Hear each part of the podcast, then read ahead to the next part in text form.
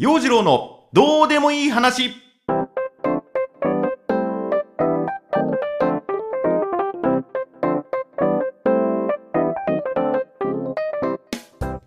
今週も頑張ってまいりましょう。陽次郎のどうでもいい話。こんばんは陽次郎です。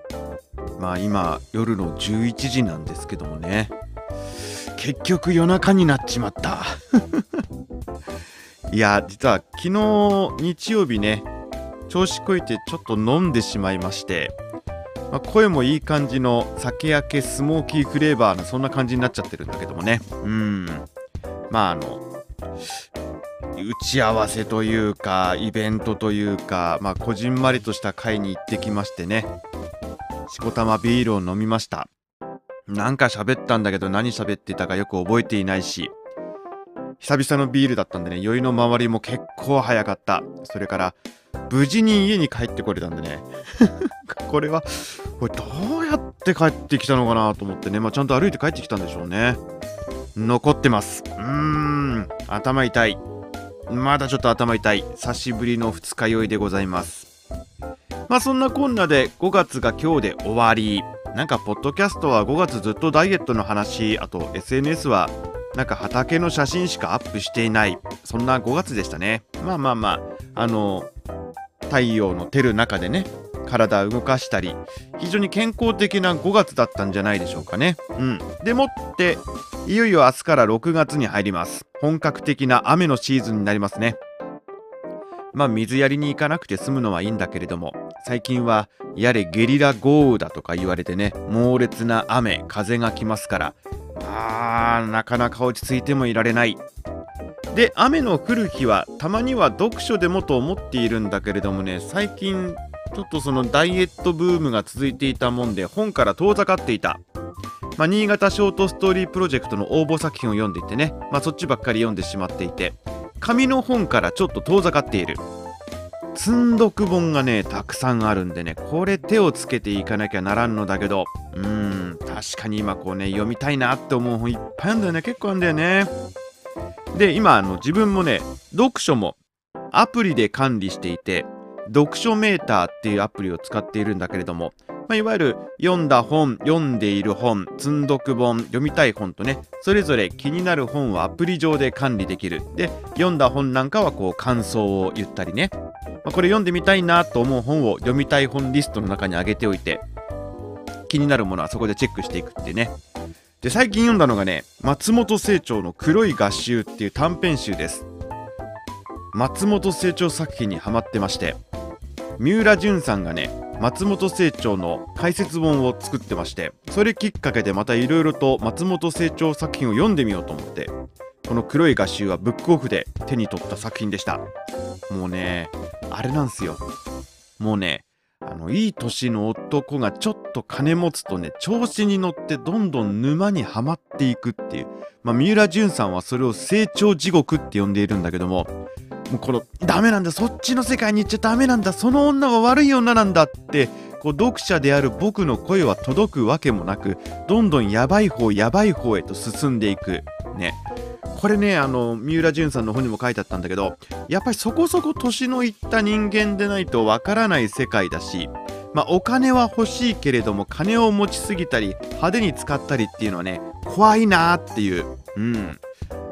あー今のところ自分はそんな地獄に入っていないでよかったっていうそういう安堵感っていうののなんだろうカタルシスを感じるのかな読んでてね。まあ怖いもの見たさっていう風なのもあるかもしんない。もう松本清張はねサスペンスというよりかはホラーですわ。うん。でこの間 Amazon プライムで「疑惑」というね清張作品の映画も見ましたこれは1982年の作品で岩下志麻さんのクールなところ。もうねかっこいいんですわ。スーツ姿とかね。それから桃井かおりさんのね嫌な女役。もうこれ最高によくってね。いやーうん。成長作品のこの映像化はハマったね当たりだねと思ってね。楽しんで見てました。まあそんな感じで今ね個人的に松本清張ブームが来たりもして何冊かまた本を読んだり映画やドラマの作品もチェックしてみたいと思います。陽次郎のどうでもいい話。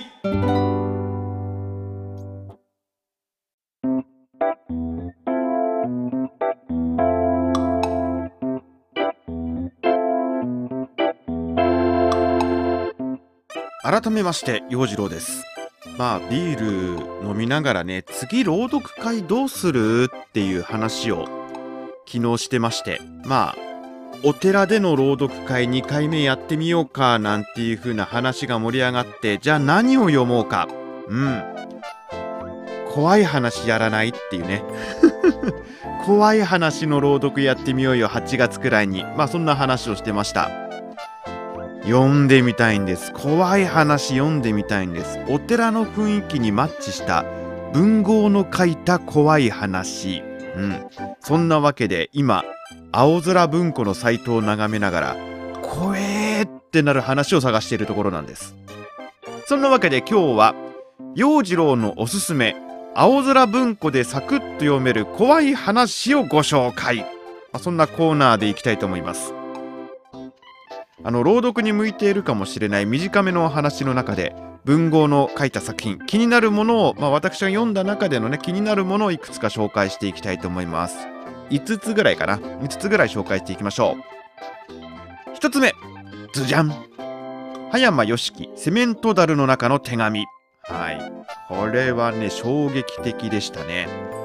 ダム建設現場で働く男がセメントダルの中から見つけたものはセメント会社で働いているという女工からの手紙だった。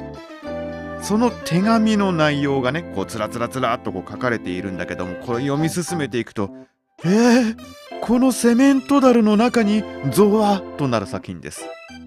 もうほんと最初読んだ時はかなりの衝撃があった作品。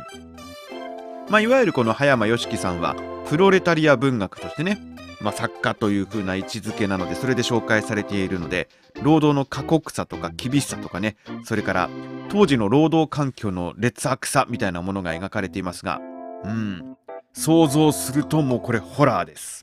はい。一つ目は葉山良樹さんのセメントダルの中の手紙でした。二つ目ズジャン。夏目漱石夢十夜。まあ、これは以前朗読して録音したのでね、全10話、10の夜を、はい、全部読んでみました。まあ、夢の中の話なんで、どこか辻褄が合わなかったりするんだけれども、まあ、その現実離れした世界が楽しめる。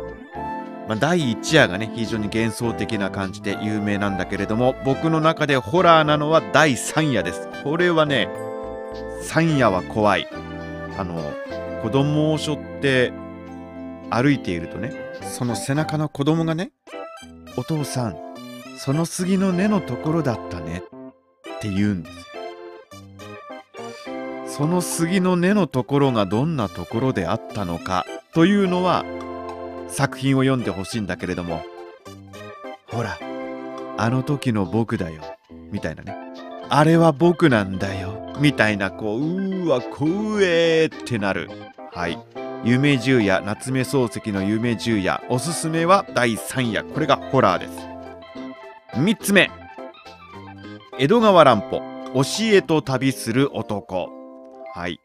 まあこうは言ってもね私昔怖い話嫌いだったんで江戸川乱歩作品は食わず嫌いなところがあったんだけれどもまあ自分でね朗読をするようになってからこの乱歩作品の空気感。これをねなんか朗読で表現できないかなっていうようなふうに思うようなことがあっていろいろ作品読んでみているんだけどもあの「孤島の鬼」っていうねこれもなんかわけわかんない。でもって怖いっていうね孤島の鬼僕一番好きっていうかこれはなんだこの世界はっていうねあのボーイズラブ的な要素もあればそういうこう猟奇的なところもあればホラーもあり、サスペンスもありっていうね、非常に優れた作品なんだけれども、まあ、一度声に出して読んでみたいなと思うのが教えと旅する男。これはね、何何？これどういうこと？っていうその不思議な感じの怖さがある。うん。漫画家の丸尾末広さんがパノラマ陶器団とかね、芋虫を漫画にしていて、これがまた怖いんですよ。僕ね、丸尾末広さんの絵が非常に好きで、あの絵のような空気感あの雰囲気をねなんか朗読のその声で表現できたら面白いなと思っちゃう。結構読み切るにはね声に出して読むには長いんだけれども朗読練習しようかなと思っている作品です。はい。で丸尾末広さんの漫画で良かったものもう一つ。これ僕も買っちゃいました。夢の旧作瓶詰め地獄。はい。4つ目は瓶詰め地獄です。これね人間の成長が怖いというか妹が女になっていくのが怖いっていうねなんだろうこういうの人間の業の部分の怖さみたいなそんな感じなのかな。なんか成長していくことの怖さみたいなね。うわー綾子が女になっていく。なんだこのモヤモヤは。みたいな感じのね。もうねすみません。すみません。すみません。すみません。って言ってしまう苦悩ね。はい。でそれもこう手紙なんですよ。手紙形式になっているから実際にこういうことが起こっていたのかっていうのはもう本当なんだろう。その手紙の中からイメージを広げていくしかねだからその自分の想像力でこうなんか広がっていく怖さみたいなね。はい。へいだって。これあの僕一度朗読してますので眠れぬ夜に聞く文学チャンネル。うんそこにアップしていたような気がしますのでぜひ探してみてください。そして最後5つ目はこちら。ズジャン。え芥川龍之介の国威聖母です。これはね茶の間での朗読イベントで読んだことがある作品ですが黒いマリア像。もうこれだけでも不気味な感じしません？大体ほらマリア様の像ね教会にあるのは白いマリア像なんですけども黒いマリア像。でこのマリア像にまつわるエピソードが怖い。でこれね読むとちょっと思い出す僕の幼い頃のなんだ怖い体験みたいなっていうかねあの子供の時も近所の教会の日曜学校みたいなところに通っていたんだけどもこうっそうとね、まあ、木々が茂っている中にこう一体のマリア像があるんですよ。で夏になるとそこで肝試しをやるのね。で、まあ、普段日中こう日が照っている時はマリア様の像があるなっていう風な感じなんだけど夜中夜中とか夜の時間ねその肝試しでマリア像のところに行くとなんかねそこだけ白くぼんやりぼわーってこう浮かび上がっている感じがするのねその白いマリア像がね。あのー、がね あれが怖いな怖かったなっていうその肝試しの時の思い出を思い出したっていうかこの話もその土蔵の奥に黒いマリア像があるっていう、まあ、そのシチュエーションだけでも震えるっていうね、まあそこにこうおばあさんが願をかけるんですよ。お願いしますお願いします。ってねそのマリア様に向かってね。それがどういう結果になるのか。読んでみてください。あの芥川作品って結構ホラーテイストのもの多いんですよね。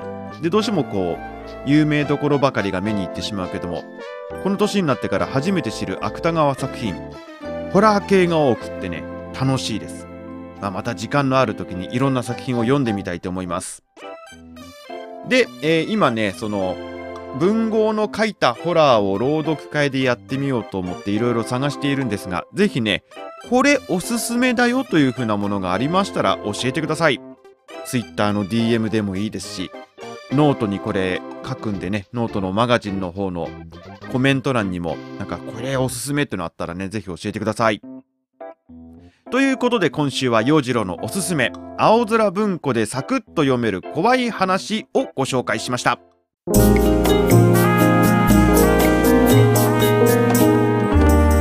陽次郎のどうでもいい話。お届けしてまいりました陽次郎のどうでもいい話まあ、今日は文学の話文学の話題でしたねえー、いいですねたまにはこういうこう教養あふれるポッドキャストの回もいいんじゃないでしょうかね。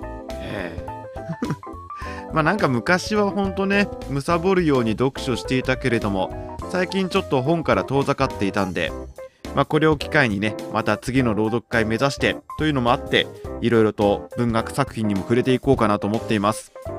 そしていよいよ来週は八雲百貨店オープンです。私も1回奥のラジオブースからお届けしていきますんでぜひ聞いてください。まあ、あの百貨店の開店に合わせてポッドキャスト放送になりますからね今日みたいに二日酔い状態ではできないからちゃんとやろう うんちゃんとやろう。まあ、今日も今日でちゃんとやったんですけどね、ちゃんとやろう。うん。で、えー、結局夜中になっちゃったんで、今日はもう眠いから寝ます。はい。本を読みながら寝落ちするようなパターンでいきたいと思います猛烈に眠いですそれでは陽次郎とはまた来週。八雲百貨店でお耳にかかりましょう。バイバイ。